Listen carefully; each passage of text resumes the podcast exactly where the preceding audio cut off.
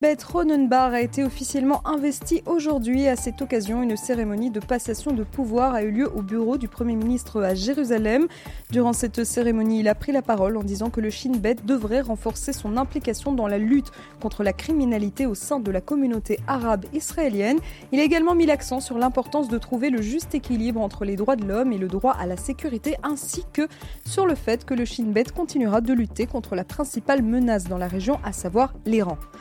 Diplomatie, le ministre israélien des Affaires étrangères Yair Lapid est à Washington. Il s'entretiendra ce soir avec son homologue américain Anthony Blinken. Et justement, Anthony Blinken compte bien mettre en garde Yair Lapid contre les investissements chinois dans l'économie israélienne. C'est en tout cas ce qu'a déclaré hier un haut responsable du département d'État américain.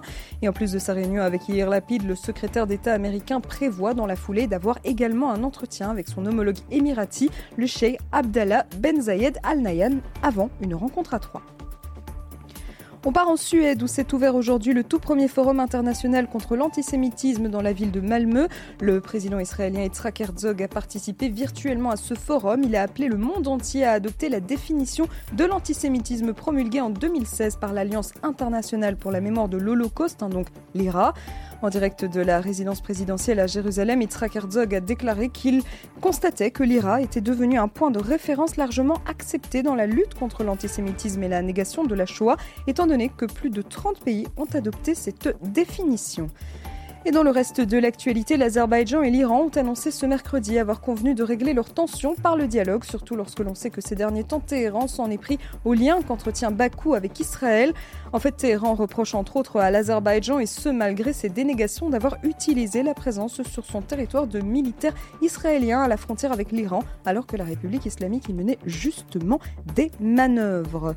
Enfin, en Belgique, le Premier ministre Alexander De Croo a présenté hier le budget 2022 devant la Chambre des représentants et on se souvient que les représentants de la NVA ont quitté l'hémicycle avant même que le Premier ministre ne présente sa déclaration gouvernementale. Pour Alexander De Croo, cette fuite, c'est la pire chose en démocratie, mais de son côté, le député NVA Theo Franken, qui était interrogé ce matin par nos confrères de la Première, s'est défendu d'avoir fui le débat, bien au contraire. Et c'est la fin de ce flash. On se retrouve évidemment à 18h pour le journal de la rédaction. Et tout de suite, vous retrouvez Mythe de Boss présenté par Olivier Sokolski et Serge Bézère. À tout à l'heure.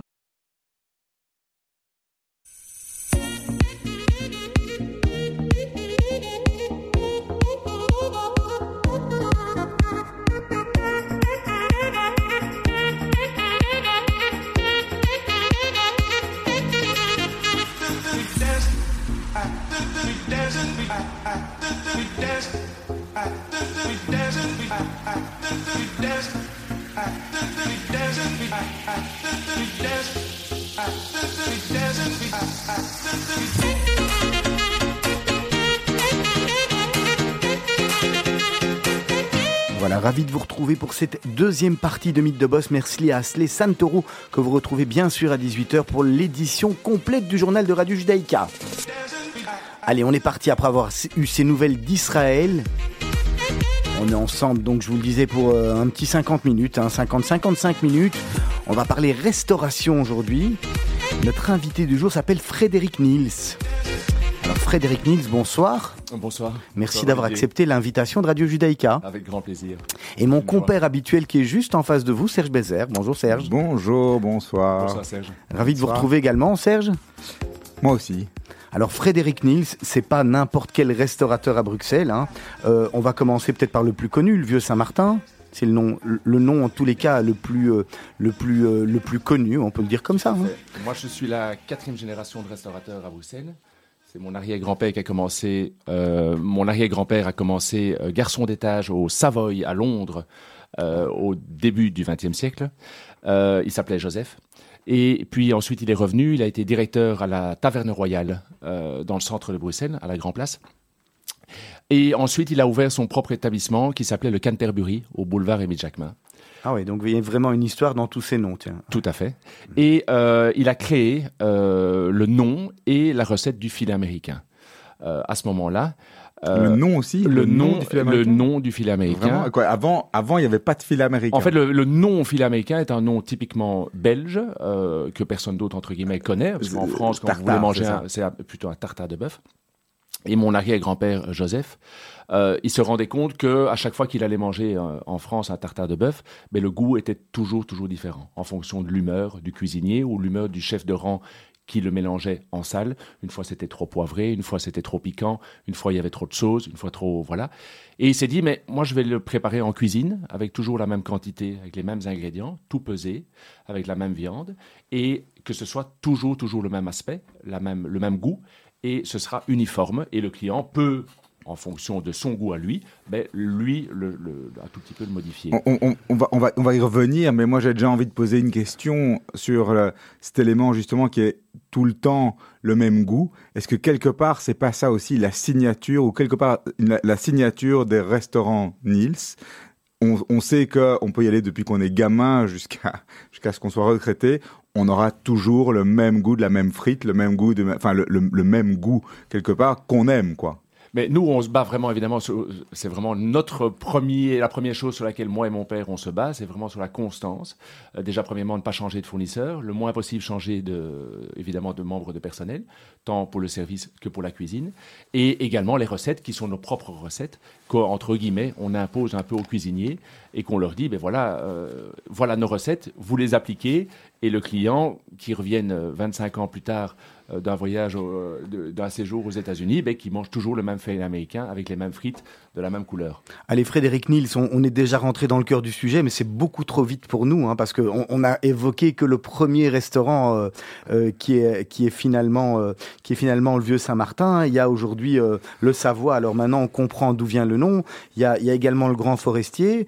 Euh, ça, c'est aujourd'hui ce qui compose, ce qui compose vos restaurants. On va, on va parler du reste tout de suite, mais avant, effectivement, on va revenir un petit peu en arrière, on va revenir sur l'histoire des restaurants que vous avez commencé à raconter et sur votre histoire à vous. Vous, vous vous destinez à faire de, de la restauration. C'est quoi votre parcours scolaire finalement? Vous avez fait, vous êtes parti à l'échec, fait Solvay, du marketing, ou finalement dès le départ vous avez dit je vais aller travailler dans la restauration, je vais, je vais faire une, une des études qui, qui sont proches de ça?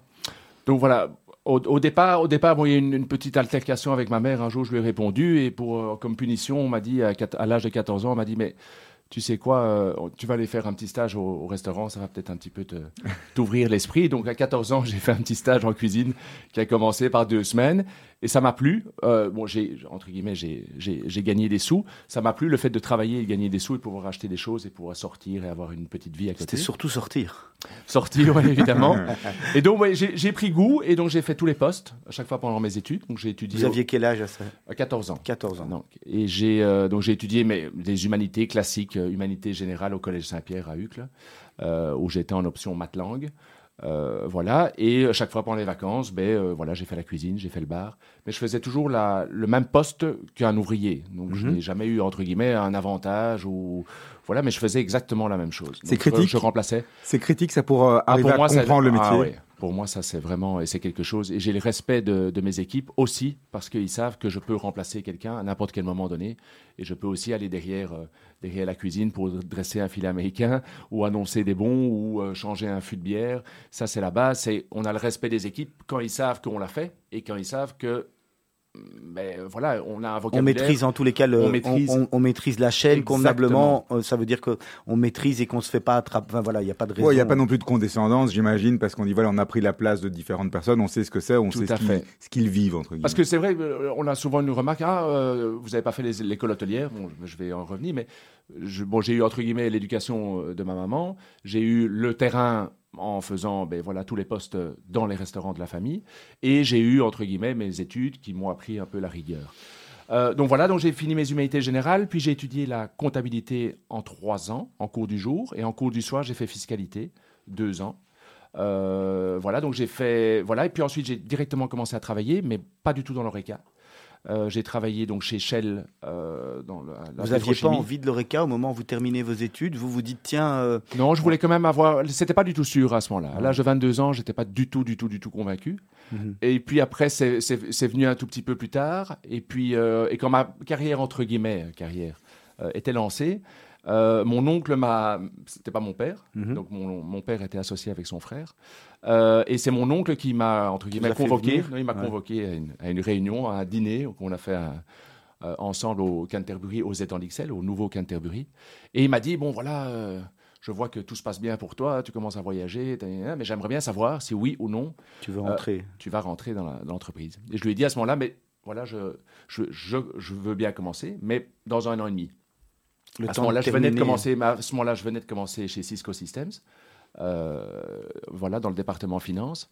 Et je me voyais mal annoncer un mois avant, après mon, après mon arrivée, entre guillemets, euh, que j'allais partir déjà. Et voilà. Et j'avais beaucoup de choses à apprendre dans une boîte, une société pareille, américaine, qui était la plus grosse capitalisation boursière. C'était un peu le Apple euh, des, des, années, euh, fin des années 90. Donc le euh, but c'était aussi de voir autre chose que. Non, à ce moment-là, non. Honnêtement, à ce moment-là, non. À ce moment-là, moi, je voulais voilà faire ma carrière à l'extérieur et je ne pensais pas du tout à l'affaire familiale à ce moment-là. Alors vous l'avez dit, c'est quand même un mot important. Nils, c'est Nils Frédéric, c'est un prénom, mais mais au-delà du prénom, il y, a votre papa, il y a votre oncle. Racontez-nous un petit peu. Euh, on va on va pas dire que c'est un empire, mais mais mais, à Bruxelles, dynastie, avoir, dynastie, dynastie, c'est beau ça, dynastie euh, Dallas. Mais mais mais mais à Bruxelles, avoir avoir comme ça pignon sur rue avec une si belle réputation, une si bonne réputation euh, euh, qui n'est pas galvaudée d'ailleurs. C'est comment ça se passe en fait? Quel, est le on s'en rend compte, on s'en rend compte un tout petit peu après. Euh, mm. Honnêtement, le poids, le poids de la famille arrive par après. Mais voilà, mais on se dit aussi à un moment donné, ok, si je devais euh, entre guillemets reprendre une entreprise ou racheter une entreprise avec une histoire pareille, c'est pas facile à trouver. Mhm. Donc euh, c'est toujours ça aussi, avoir une, entreprise et la gérer, c'est très bien, mais il faut aussi avoir une histoire et quelque chose à raconter. Et là, entre guillemets, mais j'ai une super belle histoire à raconter. Et euh, évidemment, c'est plus facile, c'est plus facile d'avoir une affaire qui marche avec des bonnes bases, avec des bonnes racines bien ancrées.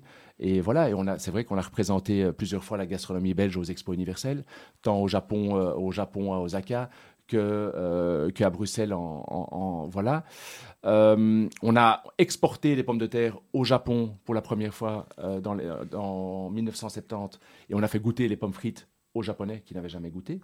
donc évidemment, c'est des histoires juste incroyables. On a tenu un restaurant à Buenos Aires en Argentine. Euh, on a eu un restaurant, on a eu le chalet Robinson aussi dans le bois de la Camp pendant 8 ans. Donc voilà, on a eu une, Mais là, à ce moment-là, vous êtes encore avec votre papa et votre oncle? Voilà, tout à fait. Donc moi, je suis rentré dans les affaires en juillet 2002. Euh, en juillet 2002 et donc là on, a, on avait donc on avait des restaurants donc, ensemble et on travaillait à nous trois donc chacun avait ses, responsabilités voilà et puis on, on s'est décidé donc on avait le Canterbury aux étangs d'Ixelles on avait le vieux Saint-Martin euh, au Sablon. On avait la Marie-Joseph hein, au, marché aux poissons. Euh, voilà, le Duc d'Arambert était à ce moment-là fermé. Euh, il a été fermé en 1999, qui était un peu le restaurant gastronomique de la famille, le restaurant étoilé de la famille, qu'on a fermé en 99 par voilà, on avait des belles brasseries qui marchaient bien ou entre guillemets qui étaient rentables, voilà. Et on se rendait compte qu'avec un restaurant gastronomique ou entre guillemets qui était géré, mais où entre guillemets ben, on n'était pas on n'était pas vraiment tout le temps dedans, avec euh, quand monsieur est en cuisine et madame en salle, un modèle entre guillemets un peu plus facile pour les restaurants gastronomiques. Euh, et on s'est rendu compte que c'était on passait beaucoup de temps, ça nous prenait beaucoup de temps, beaucoup d'énergie avec les guides Michelin pour essayer d'avoir une étoile, euh, toujours des investissements en plus en plus en plus, comparé à un modèle brasserie taverne qui était plus rentable. Euh, voilà, et donc on a pris la, décision qui fait toujours un tout petit peu mal à la, clientèle et aussi à la famille de fermer cet établissement. Euh, donc, donc voilà, et donc on a géré ces restaurants plus le, commerce de vin ensemble de 2002 à nous trois jusqu'en 2008. Et puis en 2008, on, a, on, s'est décidé d'aller chacun de notre, de notre côté. Voilà, tout à fait. Donc mon oncle a décidé de travailler euh, avec ses deux enfants, euh, Louis et Sarah. Et moi, mon père, moi et mon père, on a décidé de partir de notre, de notre côté. Voilà. Donc on a fait c'est facile de, travailler avec son, papa. Les, rôles sont définis. Bon, alors on, connaît votre papa, on sait que quand il rentre dans le restaurant, il a une prestance, une aura que vous avez aussi, mais, d'une autre génération. Mais que quand il rentre, on, voit tout de suite que le, personnel euh, est, très attentif. C'est facile pour, vous de, travailler avec votre papa ou quelqu'un de la famille ou vous avez chacun votre rôle qui est, défini, établi? Je crois que la, réussite, honnêtement, la réussite de de notre binôme avec mon père, euh, c'est vraiment la répartition des tâches. Chacun sait qu'est-ce qu'il doit faire, chacun sait jusqu'où il peut aller, qu'est-ce qu'il ne faut pas dépasser, et ça se passe super bien. Et, respecte l'autre. Ça, donc déjà, nous en binôme, si par exemple un membre du personnel demande une question qui, entre guillemets, est dans ma, Dans votre qualification dans, ma qualification ou dans mes tâches. Mais mon père va directement dire il faut voir avec mon fils ou je vois avec mon fils. Mais donc il n'y a jamais, euh, il y a jamais quelqu'un qui passe au-dessus ou euh, voilà. Et on communique beaucoup aussi. C'est l'intelligence en tous les cas de, de, c'est la ouais, communication beaucoup et voilà. Et le personnel, c'est entre guillemets, mais voilà, ça c'est pour entre guillemets. le papa et ça c'est pour le fils. Et, et, ça se passe très très bien comme ça. Et je pense que entre guillemets mon père est, mon père est content et moi je suis content aussi. Donc, euh, une belle association en tous les cas. Une belle association, tout à fait. Vous, arrivez à, parler euh, d'autre chose que, que de travail en, famille ou vous, avez, du mal, hein, c'est compliqué. Hein. Alors Frédéric Nils, on va marquer une première pause musicale. Vous, on vous avait demandé de choisir euh, deux morceaux. Vous nous avez, alors ça c'est sympa, vous nous avez réservé ou pré, pré Eye of the Tiger, Survivor, ou alors Air, Wind and Fire, Boogie Wonderland. C'est une super époque toutes les deux chansons. Par quoi on commence et pourquoi? Ben, moi, le, film des Intouchables, je crois que je l'ai regardé 15 euh, fois. Quand il est sorti, euh, ça m'a juste éclaté. C'est pas le genre de film au départ, quand je vois juste l'affiche, que j'irai voir au cinéma. Mais bon, vu le succès, euh, on m'a dit, mais il faut, il faut absolument aller voir. J'ai été le voir et j'en suis toujours aussi fan. Et, et, cette scène, voilà, je trouve que c'est deux personnes d'un monde, d'une culture, d'une religion totalement à l'opposé. Et à un moment donné de leur vie, tant pour que que pour Philippe, euh, qu'ils doivent se rencontrer, ils se rencontrent et, voilà, et ils se rendent compte qu'en fait ils s'entendent super bien. Et je trouve ça juste, euh, juste top. Et un moment dans le film, il y a donc cette fameuse scène où il va danser, il va prendre sa chaise roulante ou, aussi faire un, faire un solo euh, euh Omar Sy, si je me rappelle. Et, et c'est là qu'on va entendre Boogie Wonderland Tout à fait. Allez, à tout de suite.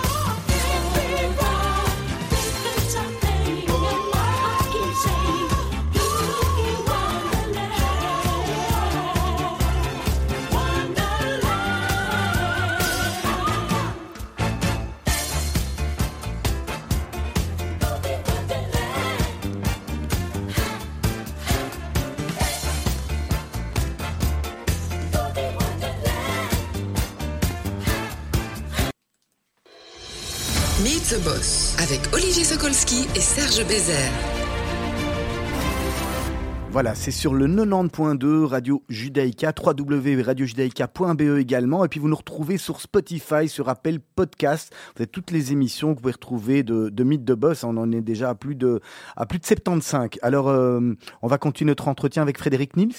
Tout à fait. Alors, depuis le premier restaurant qui a été ouvert, d'autres sont venus s'ouvrir, d'autres sont venus se fermer. Quel est le rapport, quel est le point commun entre tous ces endroits Et est-ce qu'aujourd'hui, il y a encore au menu ou ailleurs qu'au menu des éléments marquants ou des traits, des choses qui étaient dans le premier restaurant? Alors, bon, première- premièrement, on garde, on a une boîte surprise, entre guillemets, qui est au bureau avec, euh, à mon avis, euh, 1500 documents à l'intérieur avec des photos de l'époque, euh, avec des photos des restaurants des années 20, des, des années 30, 40, 50, 60 et tout ça. Donc, on a une boîte. Il faut les num- numériser en tous les cas. hein. Oui, oui, ça, Ouais, voilà, ça, vaut, oui, parce que Ouais. ça, ça a quand même un, prix, ça a un prix euh, pour la famille, pour le business, pour le cœur. Donc ça, on a. Donc euh, de temps en temps, quand on n'a pas de créativité, on se dit ah mais qu'est-ce qu'on met- remettrait bien comme plat? Ben, On retourne dans la boîte et on va rechercher un vieux menu, euh, un vieux menu. Euh, donc il y, a- il y a ça premièrement. Deuxièmement, le côté artistique.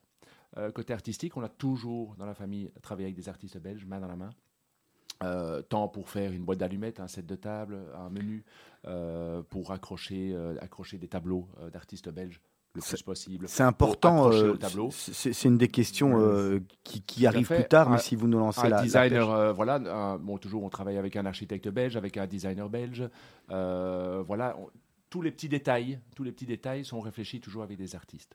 Donc ça, c'est- vraiment, voilà. Donc dans le premier restaurant, le Canterbury au boulevard Émile Jacquemin, à l'entrée, euh, à l'entrée, on avait déjà une- une- un, un énorme tableau à l'entrée du restaurant euh, qui était fait. C'est étonnant, c'est- c'est quelque part très visionnaire déjà de l'époque. C'est des choses qu'on pourrait dire qu'aujourd'hui, on peut, ça rend.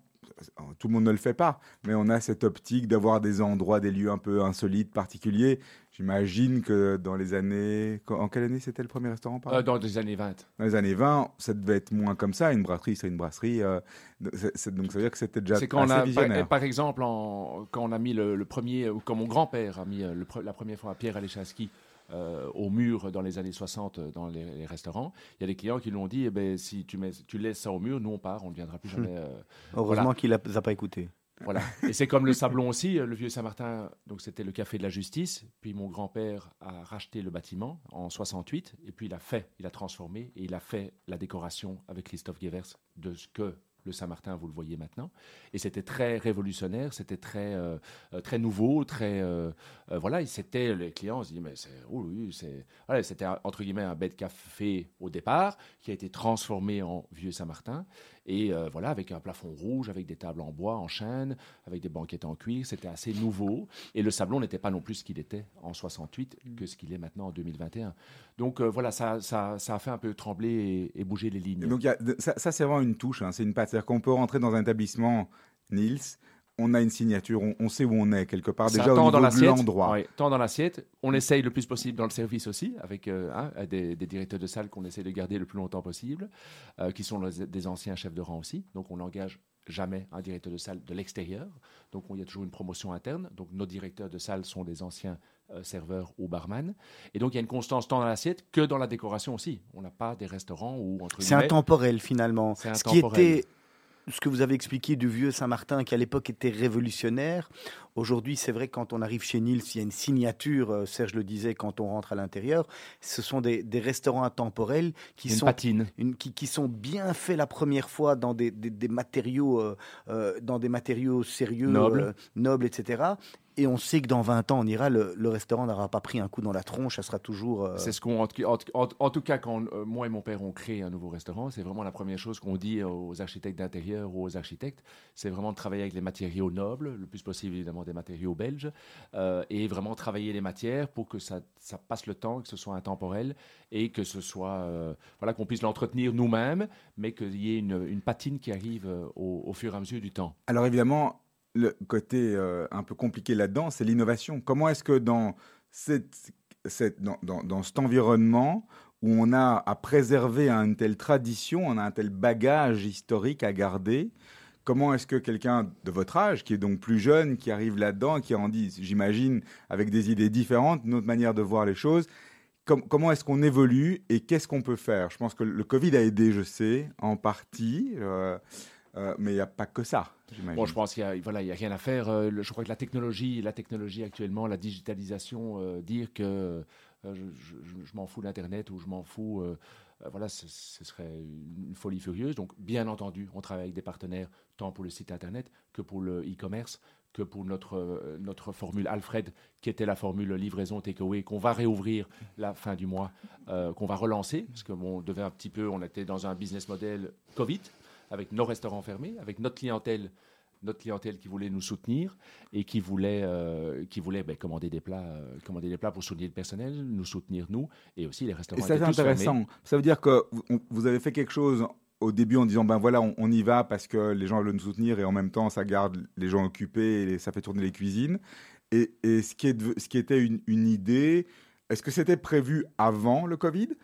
Et, et est-ce que ça va continuer après le Covid? Alors honnêtement, honnêtement euh, c'était prévu, euh, je dirais, euh, six mois avant. Pourquoi? Parce que bon, on se rend compte quand même euh, ben, qu'on perd toujours une partie de la clientèle, tant avec un peu la mobilité, les problèmes de mobilité dans le centre de Bruxelles. Ben, Il y a des clients qui ne viennent plus, ils vont plutôt, plutôt dans le Brabant wallon, dans le Brabant flamand manger. Donc là, il y a un problème de mobilité, donc on perd une partie des clients. Il y a un problème aussi, ben, il n'y a rien à faire de, des alcotests. Il y a des gens, bon, on peut moins boire, on peut moins, moins voilà, entre guillemets, fumer aussi dans les restaurants. Donc on perd aussi une partie de la clientèle qui fait des dîners privés euh, chez eux à la maison ou qui reste euh, plus près de chez eux pour pouvoir boire un petit verre. Euh, voilà. Et puis on a eu encore en plus ce Covid après. Et les plateformes peut-être aussi. Les, pla- la- les plateformes de livraison qui prennent, il n'y a rien à faire, de plus en plus d'importance. Euh, et donc on s'est dit, mais bon, il faudrait quand même essayer d'arri- d'arriver, que notre modèle puisse arriver chez le client aussi, et que notre clientèle ne soit pas toujours obligée de venir à nous, mais qu'on puisse aller chez eux. Donc ça, on y avait pensé avant le Covid. Et évidemment, le, Covid a accéléré la chose. Euh, bon, entre guillemets, on avait de la place dans notre cerveau et de l'énergie aussi, et des heures, et du personnel. Et donc, on s'y est tous mis pour essayer d'accélérer ce nouveau modèle qu'on veut absolument garder et dans lequel on croit très fort. Mais là, vous, vous, perdez une des composantes justement de ce qui fait votre succès. C'est-à-dire qu'on on n'a plus l'endroit, on n'a plus la magie du lieu, on n'a plus la magie de la décoration, de tout le reste. Comment est-ce qu'on arrive Est-ce que vous arrivez, je, je sais que oui parce que les, résu- les résultats sont positifs et les commentaires positifs, mais à uniquement à travers la nourriture, donc à, à garder cette, euh, cette Ce qu'on s'est dit, bon, ce qu'on s'est dit, bon, on a voulu d'abord développer évidemment un packaging un peu intéressant et original, et voilà, et écologique aussi. Donc ça, c'était la première chose le- au niveau du packaging. Puis après, au niveau de la communication, ben, par rapport au, au sac, on a essayé de garder un contact entre le, serveur, le chef de rang, le cuisinier, mettre toujours un, petit message personnel euh, pour les sacs. Quand il arrivait chez le client, ben, qu'il puisse reconnaître, ah, regarde, c'est Aurore qui a préparé le sac, ah, euh, c'est Pierre qui a préparé le sac, tu te souviens? Donc, essayer de se souvenir et d'avoir des bons, euh, des bons souvenirs du restaurant et de se dire ah mais regarde voilà ça c'est la deuxième chose. Le, livreur ben, est devenu entre guillemets un peu le serveur et donc le seul point de contact le point de contact entre le client et le sac ben, c'était le livreur aussi avec un petit mot une petite attention. Donc pas de plateforme pour vous? Euh, on va on y regarde quand même un tout petit peu parce qu'on n'a pas envie entre De guillemets louper le coche. de- voilà.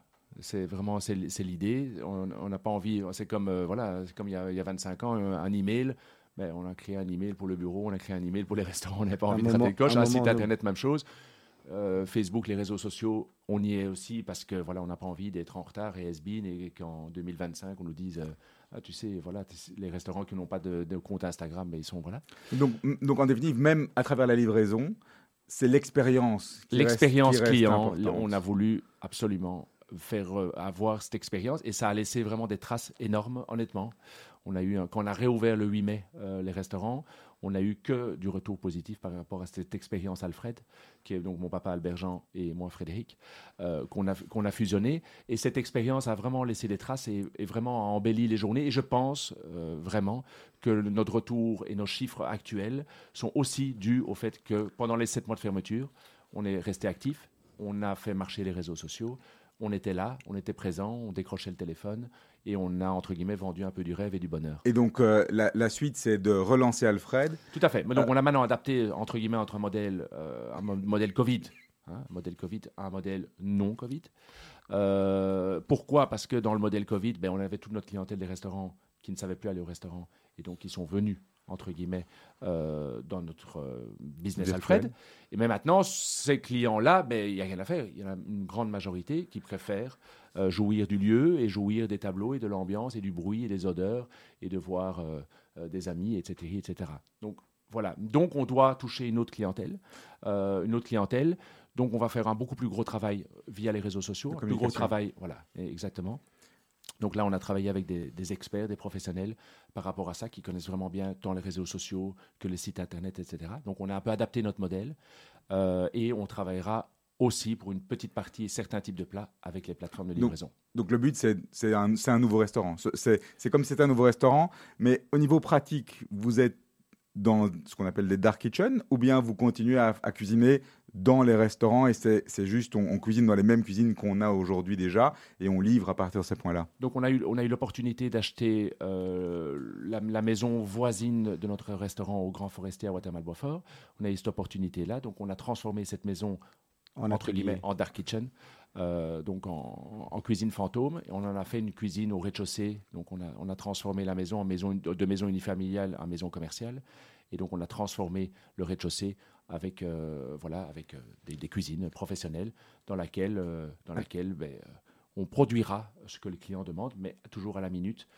voilà avec vraiment un service personnalisé et aussi euh, des plats personnalisables aussi. Alors vous l'avez dit, Frédéric Nils, vous avez acheté le bâtiment à côté et, le business pour vous, euh, c'est de l'immobilier et la restauration paye les bâtiments ou finalement c'est d'abord de la restauration avant tout? Mais, mais c'est important pour vous d'être propriétaire des murs? Mais je pense que je pense que ça nous a un tout petit peu sauvé aussi avec la crise euh, avec la crise qu'on vient de qu'on vient de vivre. Euh, je pense que si on avait été locataire et qu'on n'avait pas eu les murs, ben, je pense qu'on ne serait peut-être pas là euh, ici autour de la table. Euh, voilà, ça nous a permis de mais on, avait, on, investi, on investit tout le temps. Bon, les, le, prix d'une cuisine professionnelle avec une haute professionnelle. On ne peut pas partir. Voilà, ça, ça, ça, coûte beaucoup, beaucoup, beaucoup d'argent. On investit dans les murs, on, le fixe dans les murs. Et si, entre guillemets, on est locataire, ben, on ne sait jamais euh, trop euh, qu'est-ce que ça va devenir aussi. Donc, nous, on a toujours eu comme optique euh, d'investir et d'être propriétaire. Et c'est ce qui nous permet aussi d'avoir des bonnes relations avec les banques aussi, qui ont confiance en nous. Et voilà. Donc, pour le moment, euh, pour répondre à votre question, euh, pour le moment, c'est la restauration qui est, euh, qui est mhm. rentable et on est dans un bon modèle économique, et, mais voilà, qui nous demande du travail, de l'énergie, mais on aime, on est passionné. Frédéric Nils, alors est-ce que c'est il y, a très peu finalement quand on fait attention euh, à Bruxelles, parce qu'on vit à Bruxelles, il y a très peu de, succursalistes, il y a très peu de d'exploitants de, de, de, restaurants comme vous qui en ont plusieurs, qui sont bien tenus, dont on entend euh, toujours que des euh, que des compliments. Est-ce que c'est dur d'être restaurateur à Bruxelles et en Belgique avec le, les taxes, avec avec les, TVA, avec les taxes sur le personnel, parce qu'on sait que vous travaillez avec des, grosses équipes. C'est un métier compliqué On arrive, à, on arrive à trouver une rentabilité là-dedans? Moi, je suis un éternel optimiste et un éternel positif. Donc, euh, je pense que dans chaque métier, il y a les points, les points positifs et les points négatifs. Moi, j'aime mon métier, j'ai pas de problème pour me lever le matin, j'ai l'énergie et on trouve toujours des solutions. Et entre guillemets, euh, on, oui, on, surfe un peu sur la vague, on s'adapte en fonction de, des différentes lois, différents règlements. Et voilà. Et en tout cas, on fait de notre mieux. Euh, on fait de notre mieux, tant avec le personnel et avec le Covid Pass qui va, qui va être mis en application à partir de ce vendredi. Euh, il faut mais on est vraiment, vraiment axé client, client, client, client. Il faut beaucoup déléguer quand on a trois restaurants. On est obligé d'avoir des bonnes euh, voilà. Et ça c'est euh, voilà. Moi j'ai toujours travaillé au mérite. Et donc euh, et comme entre guillemets je travaille avec mes équipes ben, je voilà je connais tout le monde par son prénom et je et je travaille. Et quand il y a un coup de feu je mouille ma chemise entre guillemets. Et, et ça c'est aussi fort apprécié euh, et, ils savent qu'on travaille en famille avec mon père qui a 69 ans, euh, moi, moi 45.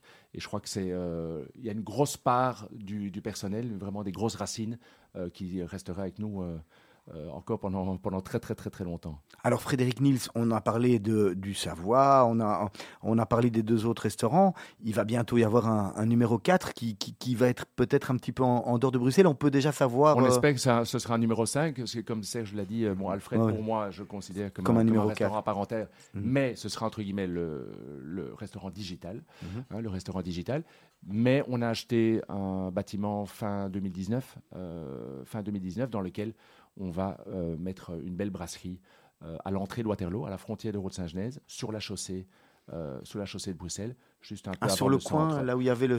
le... non, donc c'est un peu après le, le- un restaurant italien qui s'appelle l'Arlecchino, Ouais, ouais. après BMW, euh, et juste après Quadrus, à, à- à 50 mètres de- du, du fameux. C'était important parce qu'on on parlait de problèmes de, mobilité, de clients qui ne viennent plus jusqu'à vous. Ce sont des, vrais problèmes récurrents aujourd'hui à Bruxelles. C'est finalement le, restaurateur qui doit aller chercher ses clients, plus les clients qui viennent chez le restaurateur? Ça, c'est vraiment la, c'est, la clé. C'est, voilà. On a eu une réunion en, je dirais, euh, euh, milieu 2019 euh, avec quelques membres de la famille. On s'est dit, bon, voilà, pour le moment, les affaires vont bien. Où est-ce que, pour le futur, où est-ce qu'on on pourrait peut-être s'installer Ou à l'UE, ou, ou euh, le nord de Bruxelles, ou, ou Waterloo. C'était unanime, euh, unanime vers Waterloo. Et en effet, bon, il y a le côté peu de concurrence, il y a le côté, bien entendu, de la mobilité, où, euh, voilà, mais on va là où les clients on les fait venir aussi, bon voilà, où il y a du parking, où il y a de la sécurité. Ça, où il y a de la fait propreté. défaut. Ça fait défaut tout ça à Bruxelles. Moi, je suis pas politicien, je, je ne, j'ai pas envie de parler politique, mais euh, en tout cas, en tout cas, moi, je suis la vague et si les clients vont à Waterloo, ben, je, les, je les suis entre guillemets. C'est marrant voilà. que, que vous considériez qu'il y a peu de concurrence à Waterloo, alors que Waterloo est en train de devenir quand même un espèce de nœud euh, important au niveau de tout ce qui est alimentation, restauration, euh, on, on- on- enfin, et même commerce en général. Pour vous, ça reste encore un endroit où, où donc la, la concurrence, parce qu'il n'y a pas de concurrence dans le style brasserie comme vous faites, ou, ou peu. euh, je- je- J'essaie de comprendre le- la- la- cette notion de concurrence. Euh, qui est-ce que vous mettez qui, Si vous deviez mettre quelqu'un sur un pied d'égalité, entre guillemets, Ouais, bien sûr. ouais. ce serait qui? Mais bon, c'est vrai que voilà, nous, euh, ici à Bruxelles, dans le centre-ville, sur 1000 Bruxelles, bon, on a toujours eu, euh, durant les 50 dernières années, on a toujours eu des grands concurrents. Euh, On peut citer les Armes de Bruxelles, on peut citer Logan Blick, on peut citer euh, la Maison du Cygne. Voilà, c'est tous des concurrents. Mais dans le centre de Des Bruxelles. institutions aussi, des, des institutions, institutions, voilà, des c'est ça. institutions, Ouais, oui, vous avez des- vraiment des établissements que tout le monde connaît. À Waterloo, il n'y a pas, a pas d'institution. D'accord. Bon, voilà. Et donc à Bruxelles, il y en a, c'est vrai qu'il y en a de moins en moins. C'est peut-être dû aussi euh, au point qu'on vient d'expliquer euh, avec Olivier. Mais euh, à Waterloo, il n'y a rien à faire. Alors est-ce que c'est dû Je ne connais pas exactement la raison de ce manque de maisons de, de qualité dans, dans ce coin-là? Est-ce que c'est un problème de personnel? Est-ce que c'est un problème de fournisseurs? Est-ce que c'est un problème de, clientèle? Ça, je, ça, je ne sais pas. Nous, on voulait absolument être là pour toucher, pour pouvoir toucher ben, tant Lannes, Waterloo, Linkebeek, Bercel, Rode-Saint-Genèse, euh, une partie de Uccle aussi, euh, voilà, qui, euh, par le propre choix, ben, ne veulent plus rentrer dans le centre de Bruxelles pour telle et telle raison. On, sait que vous l'avez dit, c'est une institution. Alors, vous allez quand même nous donner, nous donner quelques secrets. Nous, on sait qu'il y y, a, il y a plein de vedettes, plein de stars qui passent chez vous. On adore les anecdotes. Racontez-nous un petit truc un, un peu ça. Je sais qu'il y avait Clinton, je crois, qui est venu chez vous. Tout euh, à fait. Donc ça, mon- c'était un dimanche soir. C'était Ouais. mon, mon oncle était au, au, au restaurant, donc il commençait le service. Il était arrivé à 18h30 et à un peu moins de, de 19h arrivent deux policiers euh, avec des vieilles Harley Davidson à cette époque-là. en- euh, des vieilles Harley Davidson, le policier belge avec leur casque qui rentrent dans le vieux, au vieux Saint-Martin et qui demandent à mon oncle euh, Ah, euh, bonsoir monsieur, est-ce que vous auriez une table pour le président des États-Unis? Vous y avez cru dire Oui, il y a cru. ouais. Alors mon oncle, bon, Une caméra cachée. bah, il se dit Bon voilà, c'est quand même un peu spécial. François Bon, l'embrouille. Donc à ce moment-là, il dit Ah, ok, bon, oui, c'est vrai, vous rigolez, c'est une blague. Non, non, pas du tout. Et ils sont repartis. Alors mon oncle a, a vite, entre guillemets, le restaurant était rempli à ce moment-là. Bon, On ne prend Comme- pas de réservation, il faudra Comme- revenir dans 10 minutes. comme très souvent au, au Vieux Saint-Martin, c'était complet. Bon, il arrive à, à, se à manager, de mettre une belle table dans, dans, dans, dans le coin, euh, en dessous d'un beau tableau. Et donc tout était prêt. Donc table prête, euh, léchée, euh, toute dressée, voilà. Et dix minutes après, arrive, euh, commence à arriver ben, des motards, des policiers, des journalistes, etc., etc. Donc le message était passé. Et euh, arrive euh, Bill Clinton avec deux, trois gardes du corps. Bon, c'est pas, pas comme maintenant non plus si, euh, si Biden devait venir. Et en effet, il est arrivé. Donc, bon, on, l'accueille et on lui dit, on lui montre la table, disant, voilà, mais installez-vous, il y a une table qui est prête, etc. Ah non, non, non, il dit, je veux m'installer avec les clients. Et donc, il s'est installé avec une table de clients, pas du tout la table qui était prête. Et il s'est installé avec des Belges. Il s'est installé une chaise. Il était tout seul. Et il a, il a discuté avec 6-7 clients pendant, pendant une bonne demi-heure de politique économique. Il n'était pas avec Monica. Il n'était pas, il pas avec Monica. Les gars du corps sont, restés, sont restés près de lui, mais c'était juste dingue. Ouais. Et le lendemain, il a fait un petit jogging dans le bois de la Cambre, euh, aussi avec ses gars du corps. Mais c'est juste quelque chose que maintenant, en 2021, on se dit, mais c'est- ce serait juste impensable. Alors la publicité, voilà, Ah, c'est si, ça. entre guillemets, on devait euh, payer une publicité pareille, euh, maintenant, c'est passé sur, au, JT du midi sur TF1. Euh, le lendemain, quand même, vu, vu le vieux Saint-Martin et tout ça, sur toutes les télés, sur toutes les radios. Donc, euh, voilà, Vous êtes connu juste, euh, comme le restaurant où Bill Clinton est venu. Il y a les bus là, les bus de touristes, les double deck là, qui Ah passent ouais, devant. Saint-Martin et le, le- la personne qui parle à tous les touristes au, au double deck parle et dit ah ben voilà ça Ah, mais c'est ça, le- c'est vous qui l'avez arrangé. non non, non non non non non et il dit ah mais voilà ça c'est le fameux restaurant où Bill Clinton s'est arrêté Alors, ra- racontez-nous, faites-nous un peu rêver. Qui est venu euh, à part Clinton dans les stars de cinéma euh, euh, mythiques euh, ou chanteurs on a eu Brad Pitt on a eu Brad Pitt on a eu Patrick Bruel on a eu euh, euh, Serge Lama on a eu euh, on a eu euh, Bébel, il est venu chez vous Euh, oui bien sûr bien sûr Alain Delon aussi. Ouais. Euh, non beaucoup. Maintenant c'est difficile Ouais, comme je ça comprends. voilà. Mais tant voilà. Mais c'est ça qui fait un peu le succès entre guillemets de nos maisons c'est que vous pouvez avoir vraiment entre guillemets un, un grand patron d'entreprise à côté d'un électricien à côté d'un artiste à côté d'un voilà. Et tout se mélange et ça ça fait une super une super super ambiance et euh, il n'y a pas d'avantage, il n'y a, a personne qui passe avant les autres, tout le monde est sur le même, euh, sur le même pied et tout le monde passe un super moment. Je reviens deux minutes au cœur de, de, de- de l'affaire, c'est-à-dire à la restauration. Euh, ce qui est très bon chez vous, c'est euh, la constance, on l'a dit, et les produits. On connaît vos produits comme étant d'excellents produits. On sait qu'on mange toujours super bien.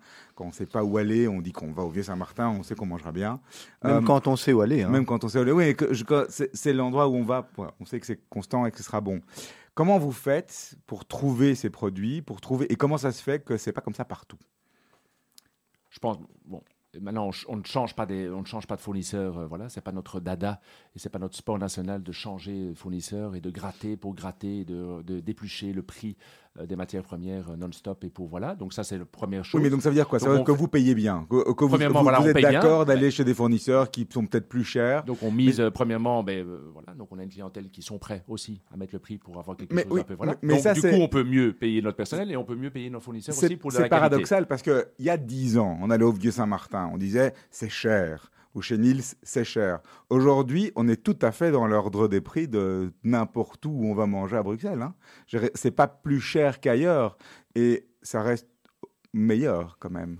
Non? Vous, vous me poussez à augmenter les prix. oh, Non, non, Non, j'ai pas dit ça. non, mais bon il- voilà, bon, Il faut pas être plus cher non plus pour le plaisir, mais ce que je veux dire, c'est que à l'époque, on pouvait dire bon bah c'est plus cher. Maintenant, c'est pas plus cher, et pourtant, c'est toujours aussi bon. Donc ça veut dire que on- c'est vraiment une question de travail de restaurateur d'aller chercher, de, de, de, de se casser un peu la tête pour aller chercher les bons produits. Aujourd'hui, vous- faites du bio, par exemple, ou bien vous avez toujours fait du bio, ou Donc, bien vraiment, pas nos, votre. nos- nos fournisseurs s'adaptent vraiment. Nous, ce qu'on regarde, c'est vraiment la qualité. Premièrement, moi et mon père, on mange tout le temps dans nos restaurants. hein. On mange euh, 9 à 10 fois par semaine dans nos restaurants. Donc, on mange pas ailleurs chez les concurrents. On mange dans nos restaurants et on goûte. Donc, ça, c'est très important. Et on est dans notre salle aussi où on entend les clients qui ont un feedback, un, commentaire à émettre sur les produits. Ou voilà. Et donc, on corrige assez rapidement. On n'a pas besoin d'un mail et d'analyser le mail trois mois plus tard. On le corrige directement à l'instant T, vu qu'on est sur place. Donc, c'est aussi ça. Voilà.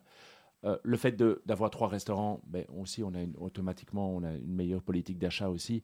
Donc, auprès de nos fournisseurs, qu'on a un restaurant et trois restaurants, mais c'est sûr qu'au niveau du prix de la matière première, ça nous permet aussi d'avoir un meilleur prix d'achat, ce qui réper- répercute sur le prix de vente aussi. Euh, donc, il y a ça. Le fait de, voilà, comme euh, je ne change, on change très, très, très, très rarement euh, de fournisseur et on veut toujours, toujours que la qualité reste constante. Et on appelle ces fournisseurs si on voit qu'il y a un retard de livraison, que la qualité des mets n'est plus ce qu'elle était, ben, on, tape, on tape du poing sur la table. Et c'est vraiment l'idée de maintenir la recette et le, la qualité. Et vous êtes dans cette logique de circuit court qui est très à la mode aujourd'hui, ou ce genre de choses-là, depuis tout le temps. Ouais, bon, voilà, il y a pas. En y a tous pas- les cas, il n'y a pas de Coca Light. hein, si- si- si Il y a Il n'y a du pas de Coca. Il y a du a Coca. Ah voilà. Il y a du coca, du coca zéro. Voilà, je pense qu'il n'y a pas plus restaurant écologique que nous, parce que voilà, ben, tout, euh, c'est du papier recyclé, les sets de table, euh, c'est des couverts, euh, bon voilà. On a une paille, voilà. Je, pense, et on a toujours travaillé des produits belges. On est des brasseries bruxelloises, bruxelloises, brasseries belges, et tous nos produits, à 99%, ben, ça vient de la Belgique, avec des œufs élevés en ferme, du poulet, du poulet ici élevé aussi, voilà. Donc je pense qu'à part la viande rouge qui vient d'Irlande, euh, voilà, mais le reste, on essaie toujours de privilégier le circuit court. Mais c'est vrai qu'en effet, maintenant, à l'heure actuelle, c'est ce qu'il faut faire. Frédéric voilà. Mills, quel regard vous portez sur les, les nouveaux restos qui ouvrent aujourd'hui euh, euh, et qui sont plus des, des monoconcepts? On voit des, des pokés, euh, des pokés qui ouvrent, on voit des restaurants de, de tacos, on voit des, des pizzerias, vraiment des, des, mon- des monoconcepts. Quel regard vous vous portez là-dessus? Honnêtement, moi, je comprends pas trop. Moi, je, moi, je suis associé. Moi, j'adore les sauces. J'adore les, les- les vieilles recettes, les, les, les, les- les- les vi- les vieux plats avec, euh, avec du vrai beurre, avec des vrais jaunes d'œufs, avec, euh, avec de la, de la graisse de bœuf, avec des huiles. euh, voilà, moi je, moi, je suis fan total. Et on a un vieux chef de, vieux chef de cuisine qui a plus de 50 ans de métier et qui nous fait encore nos sauces et nos recettes, etc. Moi, je suis- j'en suis baba complet. Et moi, j'adore ces vieux plats. C'est quoi c'est, Et c'est- chaque fois qu'on ressort un vieux plat, que ce soit une blanquette de veau à l'ancienne, à la Ça pourrait être un restaurant de blanquette de veau demain qui ouvrirait. euh, mais c- ça veut dire quoi? C'est une question de rentabilité. Vous pensez tous ces restaurants qui ouvrent des, des monoconcepts parce qu'ils savent pas se permettre d'avoir une, une carte Je aussi pense qu'il y riche? a un énorme problème de personnel, euh, ça c'est sûr et certain. Donc le gros problème, c'est le personnel. Et le deuxième problème, en effet, après, c'est la rentabilité. Mais le plus gros problème, c'est le, personnel. C'est quoi, personnel qualifié? C'est-à-dire trouver des cuisiniers, des gens de salle, euh, des gens qui veulent travailler simplement? Parce que euh, les gens veulent plus travailler. Bon, voilà, euh, bon, voilà. On, a, on a toujours rencontré des problèmes. En tout cas, moi, depuis que je travaille euh, à temps plein, depuis 2002, à temps plein dans la restauration, on a toujours rencontré des problèmes de personnel. Maintenant, ça s'aggrave d'année en année. Voilà, je pensais, euh, je pensais qu'avec le Covid, ça allait s'arranger. Mais Au finalement, contraire. finalement, au contraire, ça s'est empiré. Euh, voilà, donc il y, a- un gros manque de personnel, il y a un gros manque de personnel qualifié, euh, et je pense qu'ils veulent centraliser en faisant des cuisines centralisées avec quelqu'un qui va faire des salades pour 10 restaurants, ou qui va faire de la sauce mayonnaise pour 10 restaurants, et pour... euh, Quelque part, le problème du personnel, c'est pas parce que le, le métier ou le secteur a, a souffert d'une mauvaise réputation. C'était un peu l'endroit où on allait quand on savait pas très bien quoi faire euh, et, euh, et- et qu'on n'avait pas de qualification particulière. Bon, bah, je vais être serveur ou je vais être truc. Alors que c'est un vrai métier, qu'il y a un vrai, vrai, vrai métier. chose. Bon, voilà. Maintenant, il faut, il faut se l'avouer aussi, c'est un métier dur. C'est un métier euh, où on travaille pendant que les autres personnes sont en congé. C'est quand même aussi important. On donne du plaisir en tous les cas. On donne beaucoup de plaisir, oui, mais bon, voilà, on travaille le midi quand les gens sont en lunch, la majorité, hein, la majorité des gens. Euh, quand le, soir, quand le soir, ben, tout le monde, la vie de famille et que tout le monde est entre amis et en manger au restaurant, ben, nous on travaille, on est debout, on fait des coups de feu. Euh, le week-end, on est là, les jours fériés, on est là. Donc voilà, et je pense que ce qui s'est passé aussi avec le Covid, c'est qu'entre guillemets notre personnel s'est rendu compte euh, des plaisirs euh, qu'on pouvait avoir quand on ne faisait pas l'ORECA et qu'on pouvait aller euh, dans un parc d'attractions, qu'on pouvait aller euh, peut-être voilà, promener avec la famille, passer du temps devant Netflix et que de manière artificielle. On, on gagne la même chose, on est payé de toute façon et on ne doit pas travailler. Et voilà. bon, ça reste un métier. Bon, chez nous, en tout cas, le- notre personnel gagne très bien leur vie parce que voilà, on a une belle clientèle aussi qui laisse un peu des pourboires euh, euh, attractifs, attrayants. Donc c'est dur chez nous, ça c'est sûr, mais euh, je pense que voilà, ils sont ils sont très bien rémunérés et voilà, et c'est ce qui nous permet aussi de pouvoir les garder le plus longtemps possible et qu'on n'a pas trop de soucis de rotation de personnel. Mais bon, ça reste un ça reste un, Le nœud du problème en tous les Ça cas. reste, oui, tout à fait. Si un restaurateur vous dit à l'heure actuelle que tout va bien, qu'il n'a pas de problème de, de personnel, j'aimerais bien connaître sa recette. Allez, Frédéric Nils, on va entamer la dernière partie de l'émission. On vous pose des questions rapides, vous répondez rapidement. Votre métier en un mot Passionné, Passionné, en un mot. hein. Passion. Voilà, passion alors. Le métier que vous rêviez d'exercer enfant sportif, de haut niveau, Dans quel, dans quel sport? Euh, tennisman. Quel est ou était votre modèle Un modèle d'un. du, du tennis ou rien à voir? Non, le travail. Ah, travail euh, Un grand acteur, euh, grand acteur de film américain, Ce qui vous inspire en ce moment? Les États-Unis. Vous rêver- rêveriez d'ouvrir un restaurant euh, Mon plus grand rêve. Ah ouais? On va en parler On peut alors. en discuter. Voilà. Que valorisez-vous le plus chez vos employés?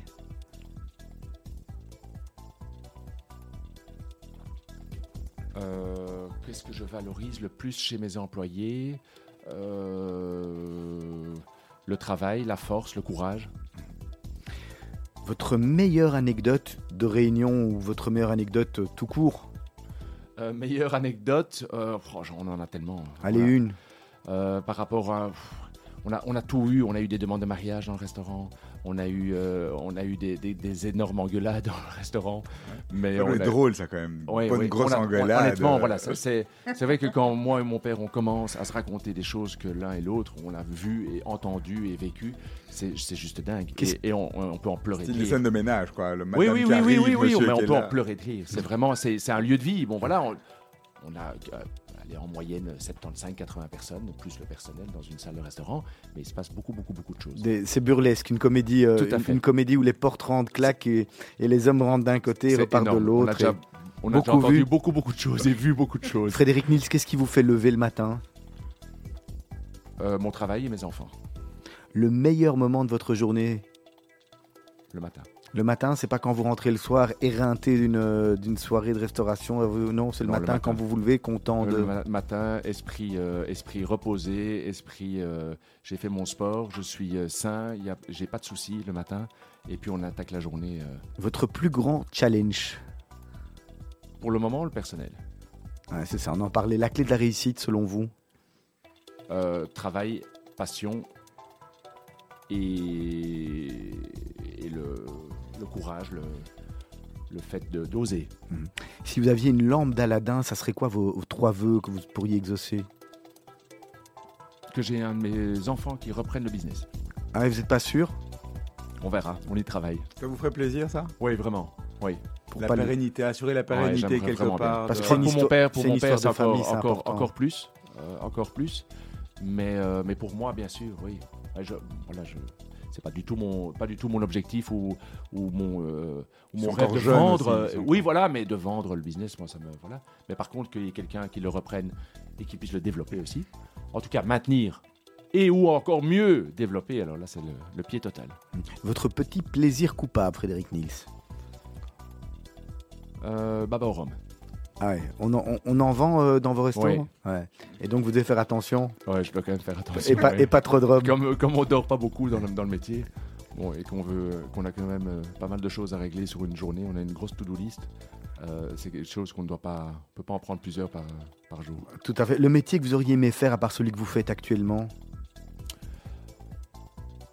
Hmm, patron d'entreprise, peut-être dans un autre secteur où il y a aussi une histoire. Euh, voilà, je, je me serais bien, voilà. Pas dans une grosse boîte comme vous étiez avant, Cisco ou une multinationale, c'était pas pour vous? Ouais, c'était tout, c'était trop gros. Il y avait 60 000 personnes, euh, beaucoup, beaucoup de couches, beaucoup de managers, beaucoup de gens qui profitent de votre, de votre, euh, de votre travail, de votre énergie, de votre, euh, euh, voilà, de votre intelligence entre guillemets. Voilà. Et euh, donc euh, oui, moi, les grosses boîtes, c'est pas. Mais on y apprend la rigueur et je, je suis très très reconnaissant par rapport à tout ce que j'ai appris et, tout ce qu'ils m'ont appris, tout ce que j'ai été formé. Euh, vraiment, Euh, j'ai appris la rigueur, rigueur, rigueur, rigueur. Hein, un Excel sheet, c'est un Excel sheet et il faut que la formule soit bonne et que le, total soit bon. Et euh, ça, il faut pas rigoler. J'ai, préféré commencer par une grosse boîte pour arriver dans une toute petite que faire l'inverse, parce qu'il y a parfois des gens qui font l'inverse. Ils commencent, ils commencent par une petite et ils vont dans une toute grosse après, en fin de carrière. Je préfère ce que j'ai fait. Une chose que vous avez faite en étant plus jeune que vous n'oseriez plus refaire aujourd'hui. Celle-là, on l'aime bien. Oh, j'ai fait, j'ai fait quand même pas mal de conneries quand j'étais Ah jeune, ouais en sortant en boîte de nuit et tout ça, euh, en, en discothèque avec des, des dîners, des soirées bien arrosées. Il y a des- certaines choses que, je, que j'ai faites que je. Voilà. Allez, la phrase, le dicton que vous utilisez euh, de manière fréquente et qui vous sert un peu de, de guideline euh, dans, dans, Ah, dans- la chance. Moi, on, me- on me dit toujours, ah oui, la chance, la chance, la chance. Moi, ce que je dis, c'est que la, la chance sourit aux audacieux. Et la chance, ça se travaille. Et que plus je travaille, plus j'ai de chance. Ah oui, tout à fait. C'est une bonne phrase. Votre définition du bonheur, Frédéric Nils Une vie équilibrée, une vie équilibrée, euh, un peu de folie, euh, beaucoup de travail, euh, un bon entourage. le, le- le moment le, le plus heureux de votre vie? Ah, tous les jours, moi j'ai beaucoup de bonheur tous les jours. hein. Honnêtement, j'aime mon boulot, euh, je suis content. Je... C'est important d'être passionné dans ce qu'on fait. Ah, oui. Moi je suis vraiment passionné, j'adore la cuisine, j'adore parler avec mon chef de cuisine, j'adore parler avec mon maître d'hôtel, j'adore euh, évoluer, être créatif, euh, discuter avec un artiste d'un prochain projet ou avec un designer ou avec un architecte. Euh, je suis passionné par beaucoup, beaucoup de choses. Ça, c'est vraiment un truc qui vous donne, c'est les, les- les projets qui avancent, ça, ça vous, ça, ça vous Ça, stimule. ça me draine, oui. J'ai besoin de ça pour, euh, pour avancer, j'ai besoin de ça pour vivre, et j'ai toujours besoin de quelque chose en plus. Si, si, si vous deviez nous donner une personne qui, qui a réellement compté dans votre parcours professionnel, qui a réellement changé votre vie? Ah, moi, j'ai un, euh, un, un monsieur, un client euh, qui s'appelle Bernard Van euh, qui était le, le patron du bureau Van Dyke et qui est client chez nous depuis très très très longtemps et qui a été le, le fondateur et, le, et la personne qui a revendu l'agence Moody's. euh, voilà. Euh, et lui, il m'a vraiment beaucoup beaucoup apporté. euh, il m'a apporté de la rigueur, de le- de l'esprit d'analyse. euh, un, un- un grand grand monsieur. Alors, c'est déjà l'heure de la dernière question, qui me revient traditionnellement. Ouais. Si vous pouviez changer quelque chose dans les dernières années, ce serait quoi dans votre carrière jusqu'à maintenant? Si, entre guillemets, je pouvais, euh, je pouvais continuer à grandir en, trouvant un partenaire qui pouvait un tout petit peu me soulager de l'opérationnel, euh, du stress des, des- des horaires, des absences, des certificats médicaux, euh, de tout ce côté-là que je pourrais, entre guillemets, lui, lui déléguer et que je pourrais continuer à grandir en ouvrant dans d'autres lieux géographiques ou peut-être franchisés. Ça, ça me, ça me soulagerait ça me, l'excitation évidemment, j'adore, euh, mais j'adore passer du temps avec les clients. Mais c'est pas mon grand dada de commencer à solutionner des problèmes d'absence euh, et de refaire des horaires euh, six fois par semaine. Frédéric Nils, merci beaucoup d'avoir participé Merci à Mythe de. Boss. À votre place, la semaine prochaine, il y aura Alexandre Saboudjan. La société s'appelle Audio Valley. C'est intéressant, il est leader et pionnier de l'audio de l'audio- audio digital. Donc on aura plein de choses à, à apprendre. D'ici quelques minutes, on va retrouver Asley Santoro pour le journal de la rédaction. Juste après, les mots d'Anouk avec Anouk Taché qui sera là.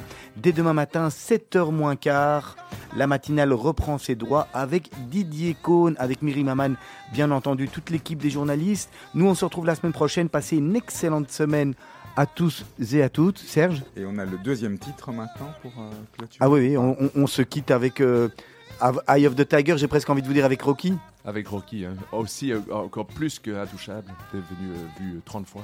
Lequel Votre préféré? Quatre. Ouais, le, le, ouais, quatre. le 4 est quand même. C'était quoi le 4 celui-là? Avec le russe, Avec avec, le russe. Ah, ok. Le 4, le 4. Merci, merci beaucoup d'avoir hein. participé à Mythe de. Boss. À très bientôt. Au Au revoir. revoir.